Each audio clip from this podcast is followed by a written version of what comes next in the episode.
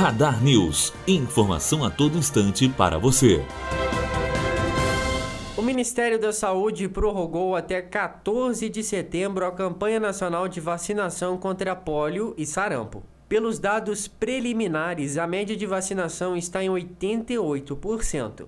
Em apenas sete estados, a meta de vacinar pelo menos 95% do público-alvo foi atingida. Estados e municípios que não atingiram a meta devem manter a campanha por mais 15 dias. Devem ser vacinadas contra a poliomielite e o sarampo crianças de 1 a 4 anos e 11 meses. Até o momento, mais de 1 milhão e 300 mil crianças não receberam reforço dessas vacinas. A recomendação é que os estados e municípios façam buscas ativas para garantir que o público-alvo da campanha seja vacinado. Matheus Azevedo, aluno do primeiro ano de jornalismo direto para a rádio Unifoa, formando para a vida. Radar News. Informação a todo instante para você.